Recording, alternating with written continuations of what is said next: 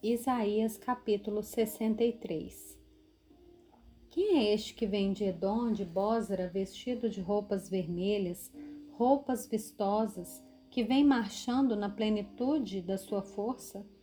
Sou eu que falo com justiça, que sou poderoso para salvar. Por que suas roupas estão vermelhas? Por que se parecem com as roupas de quem pisa uvas no lagar? O lagar eu pisei sozinho. Dos povos ninguém esteve comigo. Pisei as uvas na minha ira, no meu furor as esmaguei, e o seu sangue respingou nas minhas roupas, e todas elas ficaram manchadas, porque o dia da vingança estava no meu coração, e o ano da redenção havia chegado. Olhei, não havia quem me ajudasse, e fiquei admirado por não haver quem me apoiasse. Por isso, meu próprio braço me trouxe a salvação e o meu furor foi o meu apoio.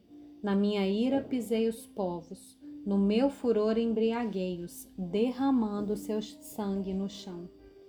Celebrarei as misericórdias do Senhor e os seus atos gloriosos, segundo tudo o que o Senhor nos concedeu, e segundo a grande bondade para com a casa de Israel, bondade que usou para com eles, segundo a sua compaixão e segundo a multidão das suas misericórdias porque ele dizia: Certamente eles são meu povo, filhos que nunca me trairão.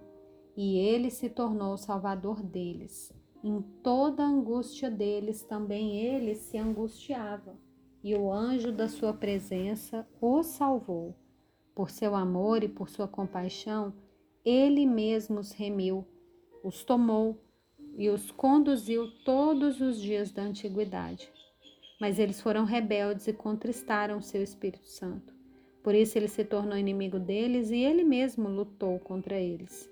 Então, o povo do Senhor lembrou dos dias antigos, lembrou de Moisés e disse: Onde está aquele que tirou seu povo do mar junto com o pastor do seu rebanho?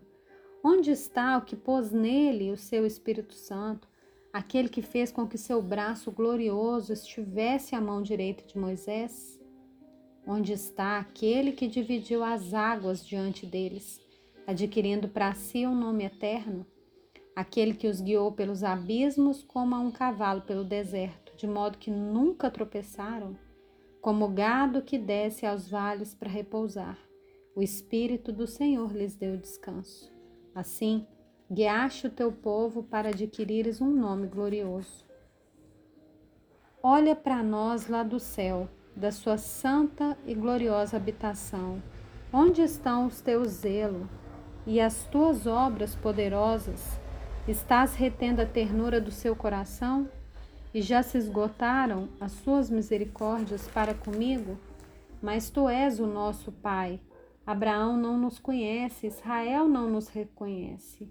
Mas tu, ó Senhor, és o nosso Pai. Nosso Redentor é o teu nome desde a antiguidade. Ó Senhor, por que fazes com que nos desviemos dos teus caminhos? Por que endureces o nosso coração para que não te temamos? Volta por amor dos teus servos e das tribos da tua herança. Só por breve tempo teu santo povo tomou posse do país. Os nossos adversários pisaram o seu santuário. Tornamo-nos como aquele sobre quem tu nunca dominaste e como os que nunca se chamaram pelo teu nome.